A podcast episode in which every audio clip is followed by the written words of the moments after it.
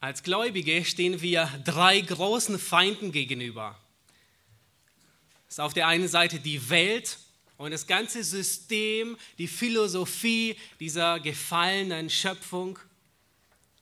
Wir stehen gegen unser Fleisch im Kampf, ähm, durch unseren Überhang, durch unsere Neigung zur Sünde.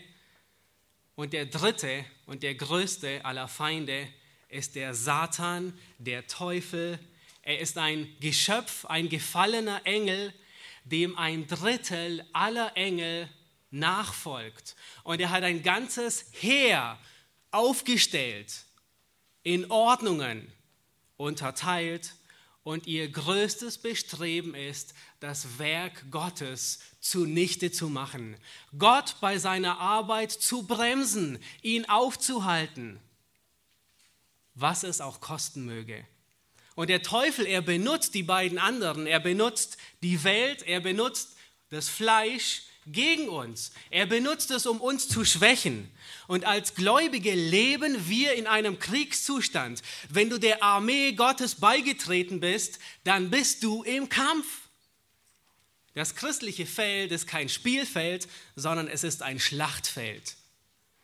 Und wenn du auf der Seite Gottes bist, dann hast du einen Feind, der umhergeht wie ein brüllender Löwe und sucht, wen er verschlingen kann. Wir dürfen dankbar sein auf der einen Seite für den Sieg, den wir in Christus haben. Johannes, Jesus sagt in Johannes 15, der in euch ist, der ist stärker.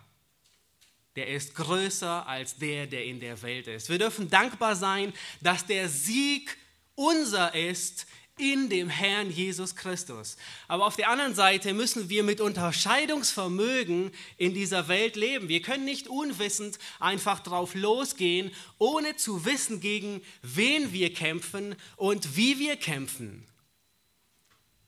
Und wenn du planst, dass dein Leben wegsamer wird für Gott, wenn du planst, dass du dem Wort Gottes mehr gehorsam bist, dann wirst du in diesem Schlachtfeld Reihe um Reihe nach vorne an die vorderste Front rücken. Der Kampf wird härter um dich, so mehr du für Gott wirksam sein willst und je mehr du seinem Wort gehorsam sein willst. Und wir haben heute einen, einen großartigen Abschnitt ähm, in Epheser 6, den wir uns anschauen wollen. Epheser 6, Vers 10 bis 13. Nun, wir haben vorhin schon gesehen, der Epheserbrief, der ist ähm, aus er, zerfällt in, in, zwei große Teile. Der erste Teil, die ersten drei Kapitel, die lehren uns, wer wir in Christus sind. Und die letzten drei Kapitel, in denen macht Paulus die Anwendung davon. Er sagt, ihr seid Kinder Gottes und nun wandelt als Kinder Gottes. Und er gibt uns viele, ähm, viele Gebote und, und ähm, zeigt uns, wie wir als Kinder Gottes würdig wandeln. Und er zeigt uns, was es bedeutet, würdig zu wandeln. Und Kapitel 4 beginnt er damit, dass wir ablegen sollen die weltlichen Dinge, anziehen sollen ähm, Christus er sagt, dass wir im neuen Leben wandeln. Und dann sagt er in, in Kapitel 5, macht er deutlich, dass wir als Gottes Nachahmer wandeln und was es bedeutet. Dann gegen Ende von Kapitel 5 geht er dazu über, ähm, direkt zu sagen, ordnet euch einander unter. Und er sagt, wie das, was das für die Frauen bedeutet, sich unterzuordnen. Er sagt, was es für die Männer bedeutet, nämlich ihre Frauen zu lieben.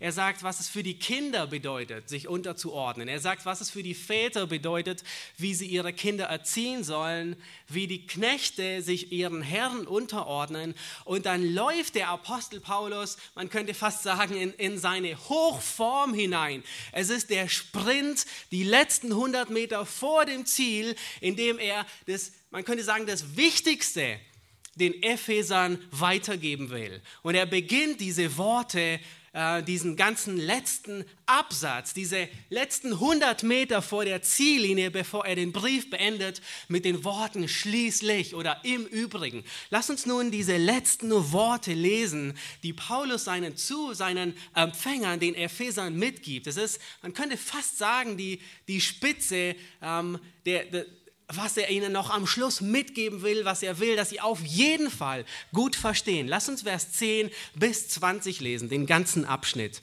Da sagt Paulus, Wer, schließlich werdet stark im Herrn und in der Macht seiner Stärke. Zieht die ganze Waffenrüstung Gottes an, damit ihr gegen die Listen des Teufels bestehen könnt. Denn unser Kampf ist nicht gegen Fleisch und Blut, sondern gegen Gewalten, gegen die Mächte, gegen die Weltbeherrscher dieser Finsternis, gegen die Geister der Bosheit in der Himmelswelt. Deshalb ergreift die ganze Waffenrüstung Gottes, damit ihr an dem bösen Tag widerstehen und wenn ihr alles ausgerichtet habt, stehen könnt. So steht nun, eure Lenden umgürtet mit Wahrheit, angetan mit dem Brustpanzer der Gerechtigkeit und beschut an den Füßen mit der Bereitschaft zur Verkündigung des Evangeliums des Friedens. Bei allem aber ergreift den Schild des Glaubens, mit dem ihr alle feurigen Pfeile des Bösen auslöschen könnt, nehmt auch den Helm des Heils und das Schwert des Geistes, das ist Gottes Wort. Mit allem Gebet und Flehen betet zu jeder Zeit im Geist und wachet hierzu in allem Anhalten und Flehen für alle Heiligen und auch für mich, damit mir Rede verlieren werde, wenn ich den Mund auftue, mit Freimütigkeit das Geheimnis des Evangeliums bekannt zu machen, für das ich ein Gesandter in Ketten bin, damit ich ihm freimütig rede, wie ich reden soll. Paulus beginnt diesen ganzen Abschnitt mit einem Befehl. Der Befehl lautet, werdet stark in dem Herrn. Und das ist der Titel der Predigt, werde stark im Herrn. Als Soldaten in der Armee Gottes können wir es uns nicht leisten, schwach zu sein. Wir können nicht aus eigener Kraft im Kampf bestehen. In Johannes 15 sagt Jesus, ohne mich könnt ihr nichts tun.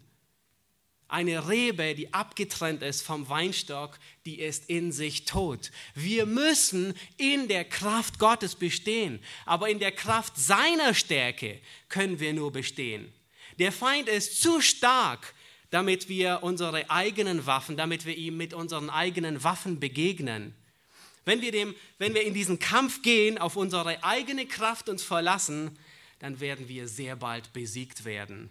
Der Sieg ist unser nur dann, wenn wir A in der Kraft Gottes kämpfen und wenn wir in der Rüstung Gottes dem Feind begegnen. Und diese übernatürliche Kraft, die Gott verheißt und die man braucht, um diesem großen Feind widerstehen zu können, die gibt Gott durch seinen Geist. Nun, dieser, dieser Befehl, stark werden in dem Herrn, ist nicht nur ein Befehl, sondern es ist das Ziel jedes Gläubigen. Dieser Gedanke, stark zu werden, ist nicht neu hier im letzten Kapitel des Epheserbriefes. Paulus, er spricht schon im dritten Kapitel davon. Es ist, das, es ist sogar das Herzstück seines Gebetes. Schlag mit mir Epheser 6, Vers, äh, 3, Vers 16 auf. Hier betet Paulus für die Gläubigen und achtet auf, was er predigt. Er betet für die Gläubigen, dass sie, er sagt in Epheser 3, Vers 16, dass er, Gott, euch gebe nach dem Reichtum seiner Herrlichkeit mit Kraft gestärkt zu werden durch seinen Geist an dem inneren Menschen.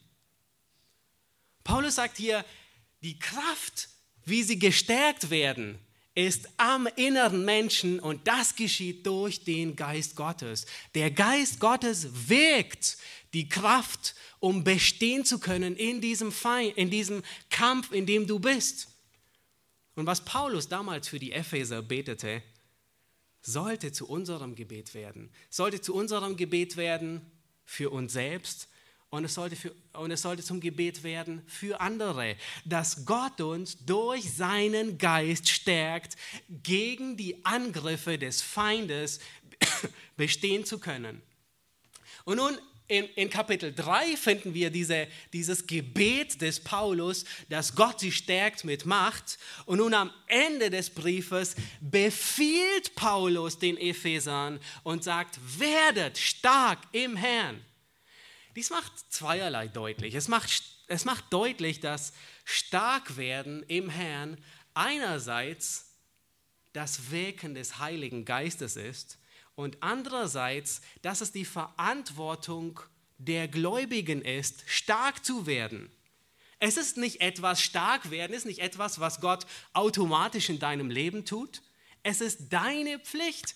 Paulus sagt, es ist, es ist ein Befehl, werde stark. Paulus sagt nicht, und achtet auf den Unterschied, er sagt nicht, macht euch stark, sondern Paulus sagt, werdet stark.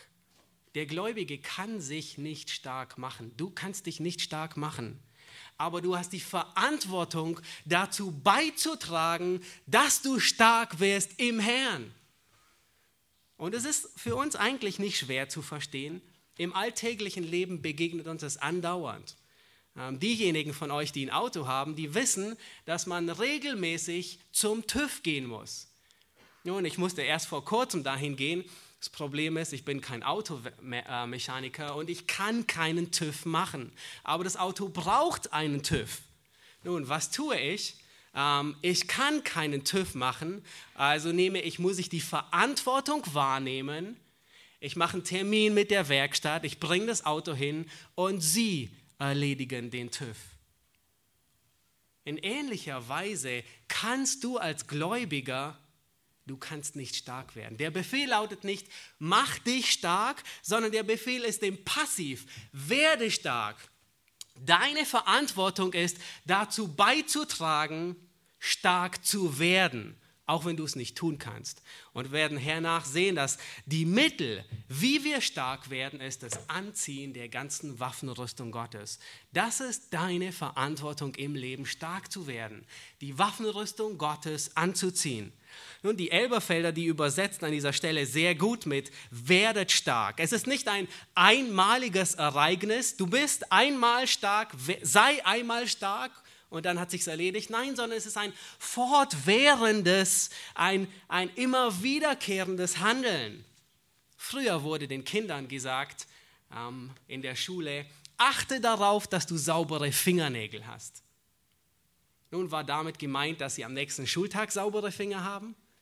Nein, es war damit gemeint, dass sie stets immer wieder saubere Finger haben. In gleicher Weise ist der Befehl an dich, werde fortwährend stark. Es ist deine Verantwortung im geistlichen Kampf, in deinem christlichen Leben, dass du stets fortwährend daran arbeitest, stark zu sein. Und dieser Befehl, er gilt allen. Ob du Mann oder Frau bist, ob jung oder schon in Rente, ob du am letzten Sonntag getauft wurdest oder ob du schon jahrzehntelang im Glauben stehst, ob du bettlägerig bist und dich kaum bewegen kannst oder ob du dich in den besten Jahren deines Lebens befindest, der Befehl gilt allen. Der Befehl lautet, werde stark. In Gottes Armee darf es keine Schwächlinge geben. Warum? Sie sind eins mit ihm. Petrus sagt, alles wurde dir geschenkt, um ein gottseliges Leben zu führen. Gottes Kraft ist in dir am Werk. Es fehlt an nichts, dass du ein Schwächling bist. Und es ist direkter Ungehorsam, wenn du aus falscher Demut sagst, ich bin nicht, bin nicht so stark und ich werde auch nie stark werden. Es ist direkter Ungehorsam gegen Gottes Wort. Es ist Gottes Wille, dass du stark wirst. Dass jeder Gläubige im Glauben gewurzelt, gefestigt, verankert ist. Und stark sein hat nichts mit, mit der körperlichen Statur zu tun. Selbst wenn, selbst wenn ein Gläubiger physisch vollkommen schwach ist, selbst wenn er abhängig ist, kann er stark sein im Herrn. Ein großartiges Beispiel dafür ist eine sehr beeindruckende Persönlichkeit. Wahrscheinlich kennt ihr sie, Joni Erickson Tada. Es ist eine junge Frau, die im Alter von 17 einen Badeunfall hatte und ab dem vierten Halswirbel querschnittsgelähmt war. Das heißt, alles abwärts ab dem Hals konnte sie nicht mehr bewegen. Keine Hände, keine Füße. Sie ist, sie war, sie ist und sie war vollkommen abhängig aber wisst ihr, zu was Gott sie verändert hat? Sie hat gelernt, die Waffenrüstung anzuziehen und stark zu sein im Herrn. Physisch war sie abhängig, aber sie ist geistlich zu einer Frau geworden, die stark ist im Herrn. Deine physische Verfassung hat keinen Einfluss darauf, ob du stark bist oder schwach bist. Und wenn du feststellst, dass dein geistliches Leben, dass ihm Stärke fehlt, dass du nicht stark bist, kann es daran liegen, dass du vergessen hast, eine dieser Waffenrüstungen anzuziehen. Im Neuen Testament finden wir mehrfach Aufforderungen, stark zu sein. Es ist ein Befehl Gottes an seine Kinder, stark zu sein. Warum? Weil Gott ihnen alles gegeben hat. In 1. Korinther 16, Vers 13 schreibt Paulus den Korinthern, wachet, steht fest im Glauben, seid mannhaft, seid stark. Timotheus schreibt er, du nun mein Kind, sei stark in der Gnade in Christus. Und dann sagt er, was seine Aufgabe ist, was du von mir gehört hast, vertraue anderen Menschen an. In 2. Timotheus finden wir ein Beispiel, wie Paulus gestärkt wurde in dieser schwierigen Situation seiner Gefangenschaft, als alle ihn verlassen haben, da sagt er, der Herr aber stand mir bei und stärkte mich, damit durch mich die Predigt vollbracht werde. Das heißt, Gott stärkte ihn und bekräftigte ihn zu seinem Dienst. Nun, warum müssen wir stark sein? Schaut in eure Bibel, schaut in den Abschnitt. Lasst uns Vers 11 bis 13 lesen. Vers 11, da sagt Paulus, zieht die ganze Waffenrüstung Gottes an, damit ihr gegen die Listen des Teufels bestehen könnt. Denn unser Kampf ist nicht gegen Fleisch und Blut, sondern gegen Gewalten, gegen Mächte, gegen die Weltbeherrscher dieser Finsternis, gegen die Geister der Bosheit in der Himmelswelt. Deshalb ergreift die ganze Waffenrüstung Gottes, damit ihr an dem bösen Tag widerstehen und wenn ihr alles ausgerichtet habt, stehen könnt. Ich weiß nicht, ob ihr es grafisch vor Augen habt, aber ich würde euch ermutigen, euch beim Studium des Wortes immer den Text auszudrucken und darin zu malen und dieselben Farben zu verwenden und mit dem Text zu arbeiten. Aber es wird so offensichtlich. In Vers 10 gibt Paulus den Befehl. Er sagt, werdet stark. In Vers 11 nennt Paulus das Mittel, wie wir stark werden, nämlich durch die ganze Waffenrüstung Gottes. Und nun würde man eigentlich erwarten, dass Paulus jetzt loslegt zum Höhepunkt und sagt, das ist die Waffenrüstung Gottes. Aber er zögert das noch einen Moment hinaus, um zu beschreiben, warum wir die Waffenrüstung Gottes anziehen müssen. Er zögert es hinaus, damit er uns den Feind vor Augen malt, gegen den wir kämpfen müssen. Und dann in Vers 13 schlussfolgert Paulus wieder und sagt, deshalb ergreift die ganze Waffenrüstung. Nun, wenn ihr im Text arbeiten würdet, dann würdet ihr zwei Dinge sehen. Vers 11 und 13 sind wie zwei Buchstützen von Vers 12. Vers 11 und 13 sind fast identisch. Beide befehlen und sagen, zieht an die ganze Waffenrüstung Gottes, damit ihr bestehen könnt. Mit leichten Unterschieden. Sind wie zwei Buchstützen. Paulus beginnt und sagt, das Mittel, um zu bestehen, ist die Waffenrüstung. Und dann, und dann geht er nicht weiter und beschreibt sie, sondern er nennt, warum wir die Waffenrüstung anziehen müssen. Weil unser Kampf gegen Satan ist. Und dann Vers 13 kommt die letzte Buch, die zweite Buchstütze und er sagt, zieht zieht die Waffenrüstung an, ein zweites Mal, fast derselbe Satz. Und dann erst geht er dazu über, ab Kapitel 14, die Waffenrüstung zu beschreiben. Und hier in Vers 12 sehen wir den Beweggrund, warum wir stark sein müssen in dem Herrn. Paulus sagt, denn unser Kampf ist nicht gegen Fleisch und Blut, sondern gegen die Gewalten, gegen die Mächte, gegen die Weltbeherrscher dieser Finsternis, gegen die Geister der Bosheit in der Himmelswelt. Nun, es sollte uns nicht überraschen.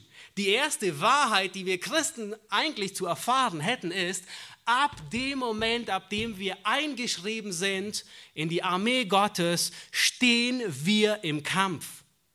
Wir haben die Fronten gewechselt. Vorher taten wir den Willen des Fleisches, den Willen des Fürsten dieser Welt. Wir waren Feinde Gottes, wir standen unter dem Zorn Gottes, doch nun sind wir versetzt worden in ein anderes Reich. Wir sind versetzt worden in das Reich Gottes. Wir haben die Fronten gewechselt. Gewisserweise sind wir fahnenflüchtig geworden. Nicht zu erschrecken, dass der ehemalige Feldherr sauer ist. Und Paulus lehrt uns hier nicht nur, dass wir in einem Kampf sind, sondern er sagt, dass wir in einem geistlichen Kampf sind. Der Feind in diesem Kampf ist nicht Fleisch und Blut, es ist nicht menschlicher Natur, sondern der Feind ist der Teufel und sein ganzes Heer. Sind die Gewalten, die Mächte, die Weltbeherrscher dieser Finsternis, Geister der Bosheit. Er ist der Feind deiner Seele. Er ist ein Menschenmörder von Anfang an. Und das ist der Grund, warum wir in der Kraft Gottes, mit der Waffenrüstung Gottes, stark sein müssen. Und Luther formuliert es sehr treffend in dem Lied, mit unserer Macht ist nichts getan, wir sind gar bald verloren. Er erkannt, der Feind ist mächtiger, er ist stärker, wie wir sind. Und nicht nur das, der Feind ist in der Überzahl. Es sind mehr, es sind Gewalten, Mächte, Weltbeherrscher. Es ist Satan selbst mit seinem Heer. Er war einst dieser glanzvolle Fürst, Luzifer genannt, ein, ein Morgenstern, einer, der, der Zugang hatte zur Gegenwart Gottes, einer, der über die Herrlichkeit Gottes wachte, ein Cherub, ein glänzender, prachtvoller Engel mit Macht über die anderen Engelsheere. Und dann fiel er und lehnte sich gegen Gott auf und er zog ein Drittel der Engel mit ins Verderben, mit in die Rebellion gegen Gott, gegen, gegen den, der sie geschaffen hat. Er wird Teufel genannt, Schlange, der große Drache. Er ist der Verkläger. Satan hat die Macht des Todes, weil er ein Verkläger ist. Er ist der Versucher, der Vater der Lüge. Jesus nennt ihn einen Menschenmörder von Anfang an. Was erwartest du von einem Menschenmörder? Dass er freundlich ist? Er ist der Fürst dieser Welt. Er ist der Gott dieses Zeitalters. Er ist der Fürst der Macht der Luft und er verführt die ganze Welt in dieser Gegenwart. Nun, wir wissen, Offenbarung klärt uns, dass er eines Tages in den Feuersee geworfen wird. Eines Tages wird ihm sein Handwerk gelegt. Er wird die Nationen nicht mehr verführen, er wird niemanden mehr verführen. Aber jetzt in dieser Gegenwart ist er mächtig am Werk.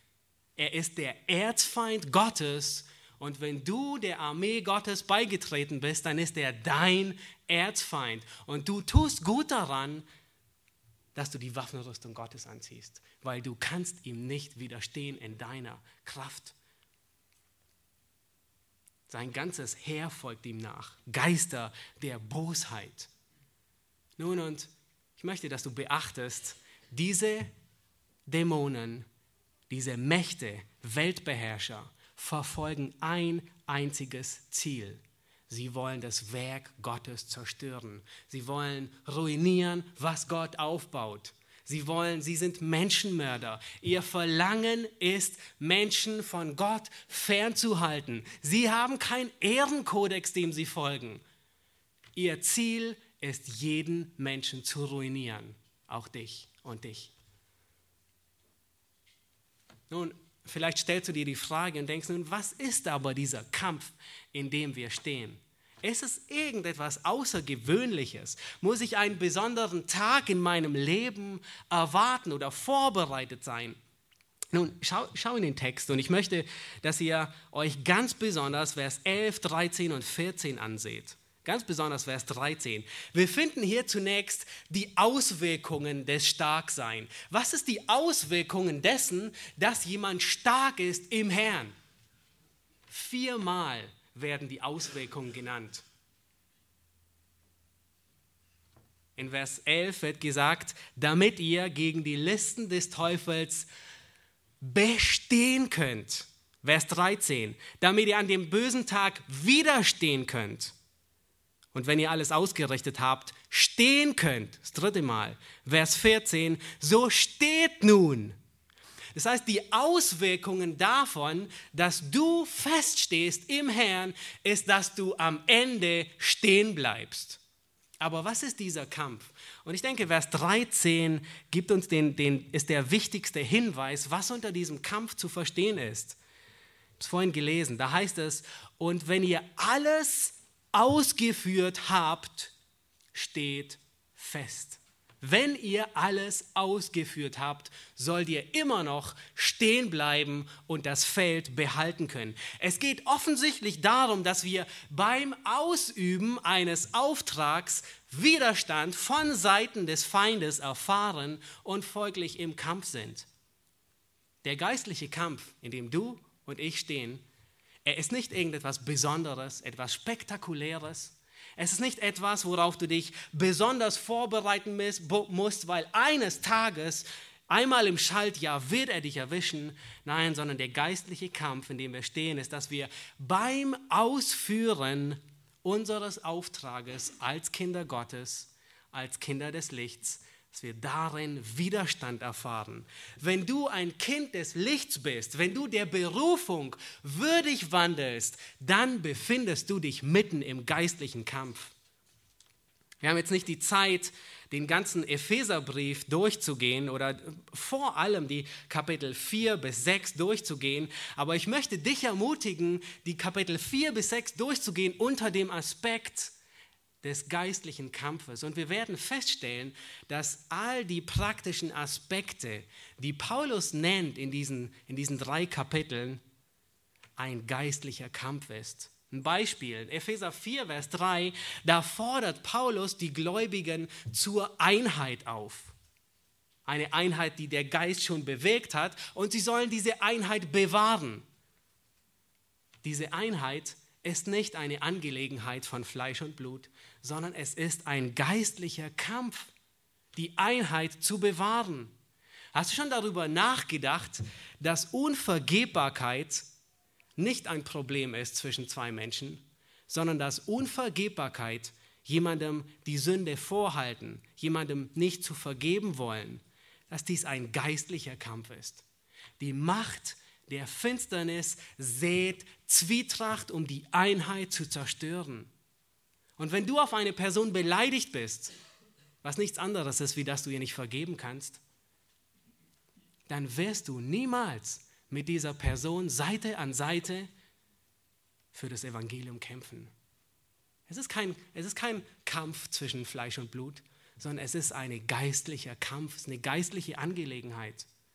Die Erbauung des Leibes. In Epheser 4, da beschreibt Paulus die Erbauung des Leibes. Das ist nicht ein Kampf zwischen Fleisch und Blut, es ist ein geistlicher Kampf.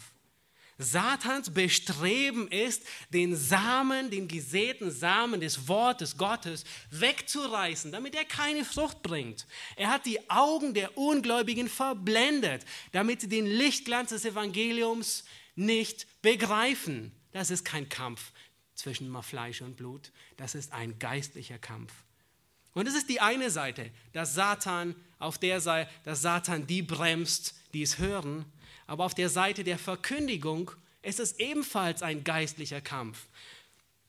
Paulus sagt, wir hatten es vorhin gelesen in dem Abschnitt Kapitel 6, Paulus ist sich so sehr dessen bewusst, dass dies ein, ein geistlicher Kampf ist, dass er dass er die Epheser bittet, fleht für mich, dass er bittet, dass sie Gebet und Flehen für ihn tun. Warum? Damit er Freimütigkeit hat, so oft er seinen Mund auftut, das Geheimnis des Evangeliums zu verkündigen, dessen Botschafter er ist. Paulus weiß, ich, meine Aufgabe ist, ein Botschafter des Evangeliums zu sein, aber er weiß auch, dass es eine Angelegenheit nicht von Fleisch und Blut ist, sondern eine Angelegenheit der in der geistlichen Welt, die ihn abhalten wollen, die verhindern wollen, dass das Evangelium gepredigt wird. Und Paulus sagt, betet, dass ich es tue. All die anderen Dinge. Und wenn, wenn man in, in Epheser 4 bis 6 durchgeht, Zügellosigkeit, Unreinheit, Unzucht, Lüge, Zorn, Diebstahl, Bitterkeit, Wut, Zorn, Lästerung, schlechte Worte, Habsucht, das ist nicht ein Kampf von Fleisch und Blut. Wenn du bestrebt bist, diese Dinge abzulegen, dann befindest du dich im geistlichen Kampf. Und in Kapitel 5 geht es gleich weiter mit Unzucht, Unreinheit, Habsucht. Satans Bestreben ist, dass du moralisch fällst. Er dich in jegliche erdenkliche Sünde hineinzieht, die er will. Das ist nicht ein, ein Kampf zwischen Fleisch und Blut. Unterordnung. Unterordnung ist nicht ein Kampf zwischen Fleisch und Blut. Unterordnung ist ein geistlicher Kampf. Und, und Paulus erinnert uns in, in 1. Korinther 11, als er von den Engeln spricht und der Kopfbedeckung, äh, ich möchte jetzt nicht näher darauf eingehen, aber er sagt einmal mehr, das ist ein Zeichen für die Engel, ein Zeichen für die geistliche Welt, Unterordnung, sei es von der Frau ihrem Mann gegenüber, Unterordnung der Kinder gegenüber den Eltern, ist nicht ein Kampf zwischen Fleisch und Blut. Wenn du als Kind Gottes dem Wort Gottes gehorsam bist, dann stehst du mitten im geistlichen Kampf. Satan und sein Heer, sie werden alles unternehmen, um dich aufzuhalten. Und du musst dir dessen bewusst sein. Und Paulus, als er einige dieser Sünden aufzählt, in Kapitel 4, Vers 27, er nennt den Zorn, mangelnde Unterordnung, ähm, er nennt äh, schlecht reden über andere, Unzucht. Und dann gibt er einen Befehl an die Zuhörer. Und Paulus sagt ihnen, gebt nicht Raum dem Teufel. Das heißt, wenn du diese, diese Dinge tust, dann gibst du dem Teufel Raum in deinem Leben. Dann hat er einen Fuß in der Tür. Dann hast du dein Feld, das du bewachen sollst, an ihn abgegeben. Du warst nicht stark in dem Herrn. Du musst die Waffenrüstung anziehen. Aus diesem Grund will Gott, dass du stark bist in ihm, nur in seiner Kraft, dass du seine Waffenrüstung anziehst, damit du dem Teufel keinen Raum gibst, dass du das Feld behältst, dass du standhaft bleibst bis ans Ende. Ein großes Vorbild ist unser Herr Jesus Christus. In Johannes 13, Vers 30, da sagt er zu den Jüngern, der Fürst dieser Welt kommt und hat nichts in mir. Christus gab kein Anlass. Er fand keinen Raum. Er hatte kein Tür, äh, keinen Fuß in der Tür in seinem Leben. Es gab keinen Angriffspunkt. Was für ein großartiges Vorbild. Lasst uns Christen, lasst uns Soldaten werden, die stark sind in dem Herrn. Nun, Paulus sagt, dass dies nicht ein Kampf ist zwischen Fleisch und Blut. Nun, wir müssen uns bewusst sein, dass manchmal die größten Versuchungen, die schlimmsten Widerstände durch Fleisch und Blut kommen. Sie kommen durch Menschen, die sich dir in den Weg stellen. Sie kommen durch Menschen, die Druck auf dich einüben. Sie kommen durch Menschen, die dich verfolgen. Sie kommen durch Menschen, die dem Feind, die dem Feind ihrer, die ihr, dem Herrn ihrer Seele einen Gefallen tun. Die Versuchungen, sie kommen durch Fleisch und Blut meistens, Aber Paulus sagt, nein, unser, unser Kampf, auch wenn der Widerstand durch Fleisch und Blut kommt, unser Kampf ist nicht gegen sie gerichtet, sondern unser Kampf ist auf einer anderen Ebene. Hinter dem Fleisch und Blut steht eine andere Armee, die ihre Zwecke verrichten wollen. Nun, welches ist das Mittel? Welches ist das Mittel, um dem standzuhalten? Wir haben gesehen, dass wir als Gläubige stark werden müssen in der Kraft Gottes. Wir haben gesehen, dass der Grund, warum wir stark sein müssen, der Grund ist, weil wir gegen eine Übermacht kämpfen, weil wir einen Feind haben, der mächtiger ist wie wir. Wir sind, dem, wir, wir sind gegen Satan. Und nun lass uns Vers 11 und 13 ansehen. Nun werden uns die Mittel aufgezeigt. Die Mittel, die Ausrüstung, wie wir dem Feind widerstehen können. Lass uns Vers 11 und 13 lesen. Da sagt Paulus, zieht die ganze Waffenrüstung Gottes an, damit ihr gegen die Listen des Teufels bestehen könnt.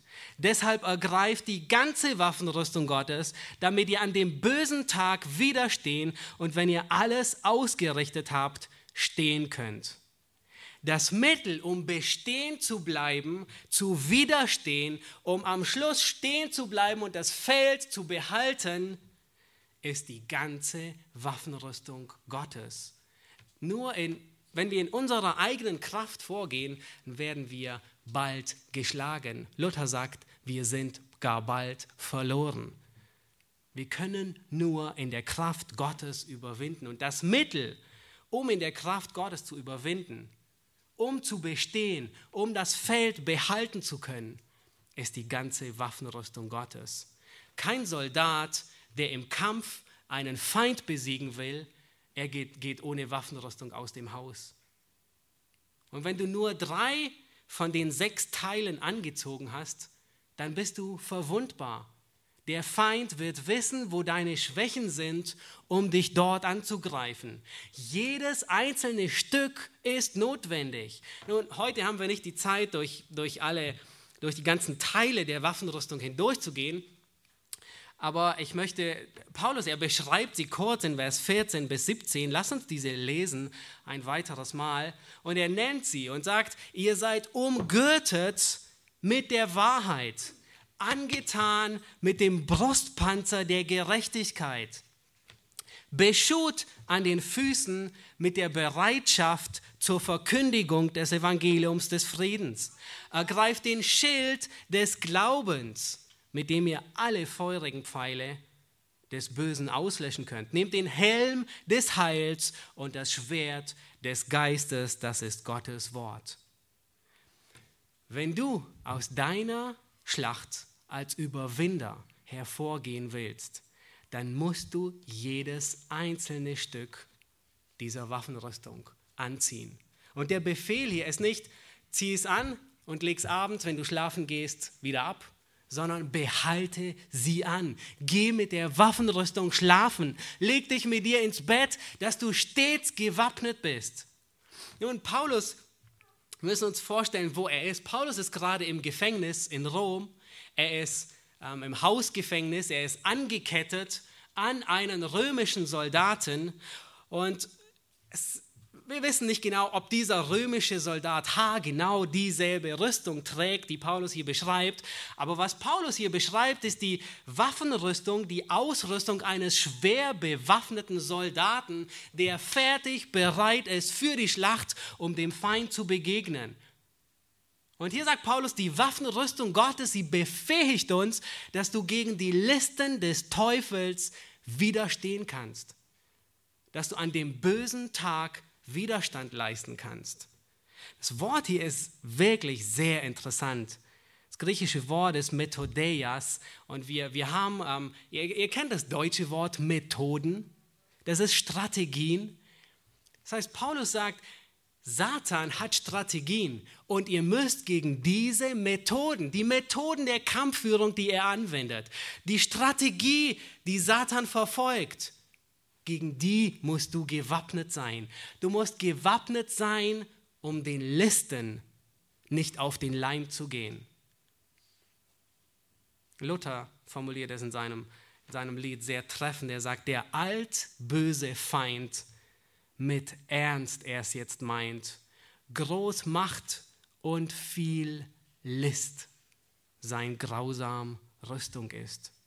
Eine der häufigsten Strategien, die man im Krieg verwendet hat, war, ich bin sicher, ihr kennt die alle, ein Hinterhalt.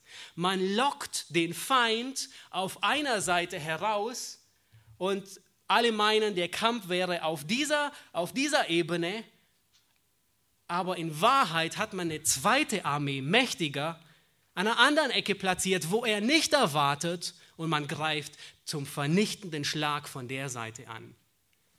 Und Satan, er ist ein erfahrener Feldherr. Er, er, hat tausende von Jahren Erfahrung. Er hat die mächtigsten Männer zu Fall gebracht. Glaube nicht, dass seine List, dass du ihr standhalten könntest in deiner eigenen Macht. Er, er hat Strategien, wie er Menschen zu Fall bringt. Satan ist erfahren. Er verkleidet sich als Engel des Lichts. Er bringt Menschen dahin, dass sie denken, es würde ihn gar nicht geben. Er bringt Menschen dahin, dass sie Falsches mit Wahrheit verdrehen und Wahrheit mit Lüge. Er sät Unkraut zwischen den Weizen. Er verführt die Menschen. Er spaltet Ehen. Er spaltet Gemeinden. Der Teufel ist ein Menschenmörder von Anfang an. Und wie listig muss er sein, dass er ein Drittel der Engel im Himmel vor dem Thron Gottes davon überzeugt, dass sie mit ihm in Kampf gegen den Allmächtigen ziehen. Wie listig muss er sein und wie überzeugend, dass ihm ein Drittel der Heere in Kampf gegen, in die Rebellion gegen Gott folgt. Glaube nicht, du bist weniger überlistbar wie einer dieser Dämonen, die ihm gefolgt sind. Aus dem Grund ist es wichtig, dass du die Waffenrüstung anziehst, weil sie wird dich befähigen, diesen Listen nicht auf den Leim zu gehen. Paulus sagt in 2. Korinther 2, Vers 11, damit wir nicht vom Satan übervorteilt werden. Es kann sein, du wirst übervorteilt. Er betrügt dich mit seiner List. Und dann sagt Paulus, denn seine Gedanken sind uns nicht unbekannt. Nun, wenn wir vom Satan reden als einem mächtigen Feind, müssen wir vorsichtig sein, dass wir nicht übertreiben. Wenn wir sagen, dass Satan mächtig ist, dann ist er mächtig, aber er ist nicht ebenbürtig mit Gott. Er ist nicht allmächtig, er ist nicht allwissend, er ist nicht allgegenwärtig, er ist nicht überall auf der Welt. Er ist immer noch an der Leine Gottes. Nichtsdestotrotz ist er ein mächtiger, überlegener Feind, dem wir in der eigenen Kraft nicht widerstehen können. Paulus sagt, das Ergebnis von stark zu sein im Herrn ist zu bestehen, widerstehen und zweimal sagt er, stehen zu bleiben, das Feld zu behalten. Und was er hier vor Augen hat, war ein Mann, und diese Charaktereigenzüge trafen auf allen auf einen Centurio zu. Ein Centurio war ein Befehlshaber über 100 Männer und es gab gewisse Charakteranforderungen an diesen Mann. Und ähm, ein Geschichtsschreiber, Polybius, er nennt uns einige dieser Eigenschaften, die solch ein Centurio erfüllen muss. Und da heißt es, dieser Centurio, er soll nicht abenteuerlustig sein, sondern standhaft. Er soll lieber tiefgehend als protzig sein nicht mutwillig und unnötig vorwärts, voreilig in die Schlacht hineinlaufen und die Schlacht provozieren. Und jetzt kommen die wichtigen Worte, sondern dieser Centurio soll jemand sein, der angesichts einer Überzahl und angesichts überwältigendem Druck für die Verteidigung seines Postens sterben würde. Das heißt, wenn die einen eingesetzt haben, ein Centurion über 100 Mann, dann hatten sie ein Bild von ihm. Dieser Mann, er sollte nicht abenteuerlustig sein, nicht voreilig, sondern ein Mann, der stehen bleibt. Ein Mann, der seine Fersen in Boden rammt und der nicht nachgibt. Ein Mann, der gegen die Überzahl des Feindes, gegen die Übermacht des Feindes nicht aufgibt, sondern seinen Posten behält. Und das ist die Art von Soldat, die Gott in seine Armee haben will. Das ist die Art von Soldat, wie Gott dich haben will.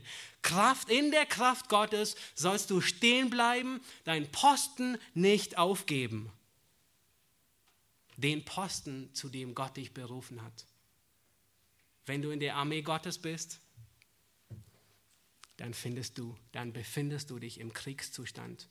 Du stehst einem mächtigen Feind gegenüber, den du mit deinen Waffen nicht bezwingen kannst. Aber Gott in seiner Liebe, seiner Barmherzigkeit, hat er uns eine Waffenrüstung gegeben, um diesem Feind siegreich widerstehen zu können. Es wird von Trajan gesagt, dass er auf dem Schlachtfeld mit seinen eigenen Kleidern die Wunden der Soldaten verbunden hat. Was für ein großartiger Feldherr ist unser Christus. Er hat mit seinem Blut uns die Waffenrüstung erkauft. Er hat uns die Kraft, in dessen, in deren Kraft wir dem Feind widerstehen können. Es gibt keine Armee, in der wir lieber dienen würden. Es gibt keinen besseren Grund, in die Schlacht zu ziehen, als für das Reich Gottes zu kämpfen.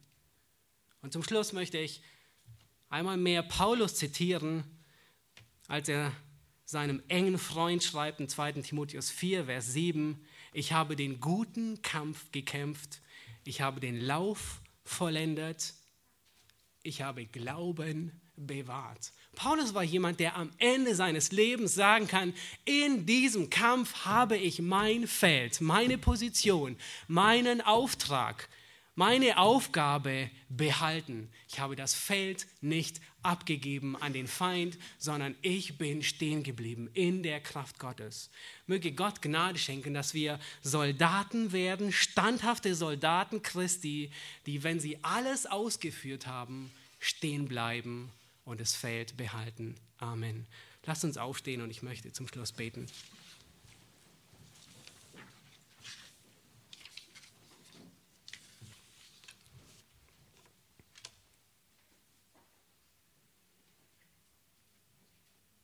Herr Jesus Christus, wir haben in diesen Versen eine ernsthafte Realität erkannt, Herr, dass wir als Gläubige im Kampf stehen gegen eine Übermacht. Wir stehen im Kampf gegen einen erbitterten Feind, jemanden, der dein Feind ist.